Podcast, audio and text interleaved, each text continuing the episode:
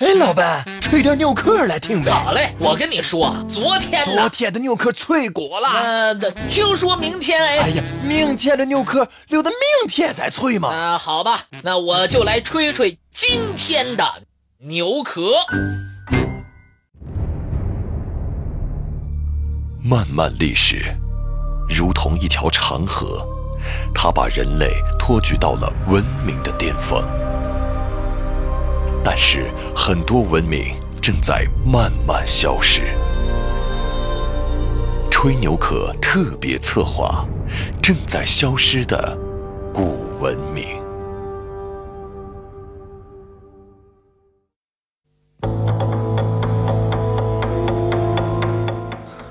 在中国，各族居民的住所先后经历了巢居、洞穴居。和地面居等阶段，出现了窑洞、帐篷、竹楼、围屋、土木房屋、宫殿等多种居住建筑形式。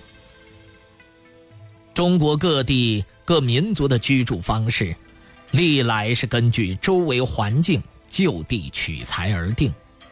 过去，土坯房子、篱笆制是东北地区民居建筑的一大特色。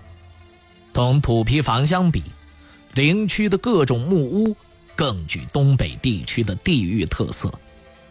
在大兴安岭、小兴安岭密林当中，过去随处可见鄂伦春族人居住的漂亮木屋。木刻楞，其搭建的方法和过程是将伐倒的树段结成长短一致的圆木。然后把每根原木两端砍平，再砍凿出固定规格的凹槽凸榫，接着把原木按照槽榫对接咬合起来，便形成了房屋的四壁。只要用泥把原木之间的缝隙堵严，安上门窗，顶上覆盖上木板，别具风格的山林住房木刻楞就建成了。屋内的树墩桌椅和木板睡长，透露出浓烈的山间野趣；而原木墙上挂着的猎枪、猎刀和兽皮猎物，又是木屋平添了一股鄂伦春族猎人的豪放气概。在吉林长白山区，人们也是用这种方法建造木屋。由于从上往下看，这种木屋的四墙如同过去水井的井框，因此，有的书籍中将这种木垒房屋称为井干式房屋。但不同的是，长白山区的木屋外壁用泥抹平后，还要用石灰刷白，屋顶不铺木板，而是附以原木劈成的木瓦。更为奇特的是，这里的木屋。有的连烟囱也是利用朽倒中空的树木枯干做成的，还有的是用四块木板拼捆在一起，里边套上胶泥，成为木烟囱。在长白山区的朝鲜族人村庄中，这种木板烟囱那是极为常见的。如果说土坯房和木屋是东北地区，房屋居的代表，那么东北地区一些少数民族居住的各种窝棚式的住宅，则是穹庐居的典型。在东北地区深山野林中，这种窝棚式的住宅可以说是名目繁多。鄂伦春族人、鄂温克族人、赫哲族人都喜爱窝棚，搭建方式和名称。虽各有不同，有用数十根松木杆搭成的伞形或圆锥形建筑物搓罗子、仙人柱、西楞柱、昂库、温兔库；有用树枝条弯曲插埋捆绑形成的半圆拱顶的建筑物护米汉、捆不如昂库；有以锯掉树冠的树干。为支柱搭建的建筑物奥伦，这些窝棚上覆盖的遮盖物，根据不同季节，分别使用桦树皮、各种兽皮、芦苇、草帘、白布等等。在工人居住的窝棚当中，正对门口大多数都供奉神位，四周按长幼男女尊卑分铺着一个个铺位。窝棚中央则是常燃不息的火堆。东北地区许多民族还习惯建造一种叫做地窖子的居室，这种房屋属于半穴居建筑，看起来有点原始，但对于东北地区冬季寒冷的气候来说，这种建筑却有效果不俗的绿色保暖的效果。中国城市当中的传统民居建筑，通常都要特意留出通道，以便人们出入。这种通道的名称可以用南巷北胡同来概括。那么，提起北方的胡同，人们往往首先想到的是北京。构成中国北方胡同的细胞，是一座座左右相邻的宅院。在这些宅院中，属四合院最能体现出中国北方传统民居的特色了。四合院是中国华北明清时期住宅的典型，以北京四合院为代表。四合院历史久远，最迟到汉代就已经初步成型，唐宋时期已经广泛使用，到了明代则已臻完善。现在北京留存的。大都是清代建造的四合院四合是指东南西北四面的屋子围在一起形成一个口字儿，当中有院儿，所以叫四合院四合院按照规格可以分为多种，如大四合、小四合等等。房屋和院落按照南北纵轴线对称布局。四合院的院子比例大小适中，冬天可允许日照入室，庭院又可作为户外活动场地。这种平面布局和建筑做法都考虑到了适应北方比较寒冷干燥的气候。大型的四合院按南北轴可达三进院乃至五进院，横向也可以并列院落。四合院结构方整，院子四周由房屋墙更包围，形成一个相对封闭的居住环境。这既符合中国传统家族式的形式和过去封建社会家庭生活中要区别尊卑长幼内外的礼法要求，又给人以安全、和谐、宁静之感，是和平。安详、幸福生活的象征。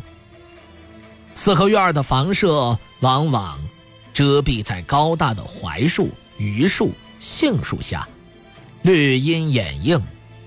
人们还喜欢在院内栽上紫丁香，以取紫气东来的祥瑞之意。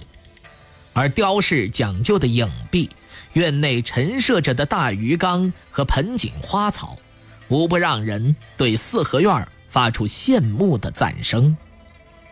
悠闲的情调、宁静的气氛、舒展的起居、宽敞的院落、从容的四时，这一切构成了四合院的神韵。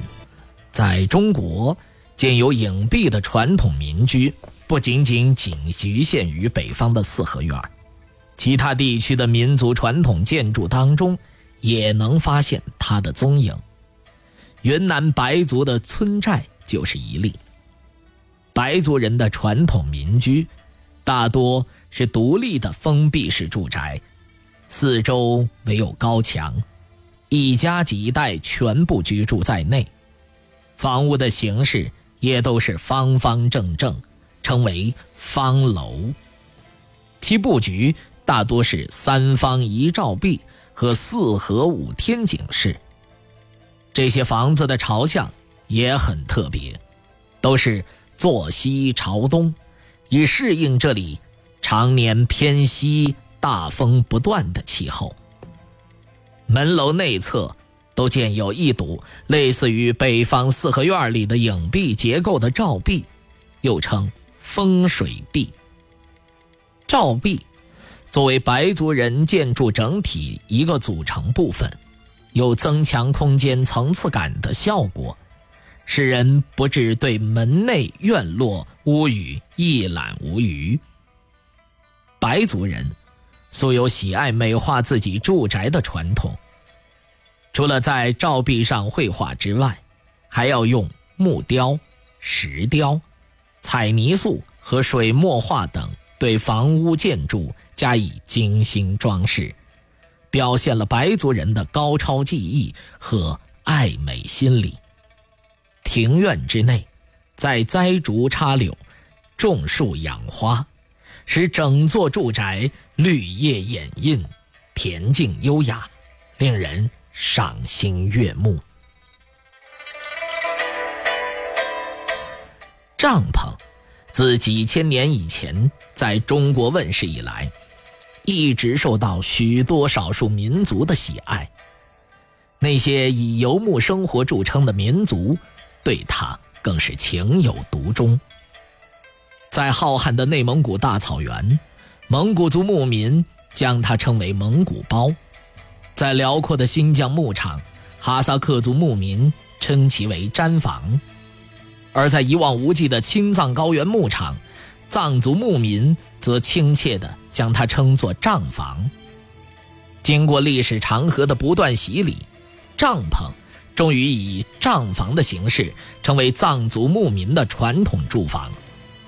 藏族牧民最常见的帐房为黑色，所以过去国内外许多考察者和旅行者都称其为“黑帐房”。甚至以此代指一些地区的藏族人。这种帐篷外的遮盖物是用牦牛毛捻线编织而成的毡毯，里面用一根横梁、两根支柱支撑，形成一座座或为长方或为椭圆的无窗帐房。帐房不但在搬迁和搭建上具有极大的灵活性，规格大小。也是多种多样。此外，帐房的颜色其实也不仅仅局限于黑色，还有洁白素雅的白布帐篷和造型华贵、装饰图案艳丽的彩色帐房。帐房的花式也是不一而足，有平顶式，也有尖顶式，有马吉式，还有圆顶式。而那种帐顶恰似骆驼双峰的豹皮帐房，更是令人啧啧称奇。内蒙古草原上的蒙古包和新疆牧场上的哈萨克族毡房，与藏族的帐房有着异曲同工之妙。奇特明快的风格，使蒙古包外观典雅漂亮、简洁、省料的建筑工艺。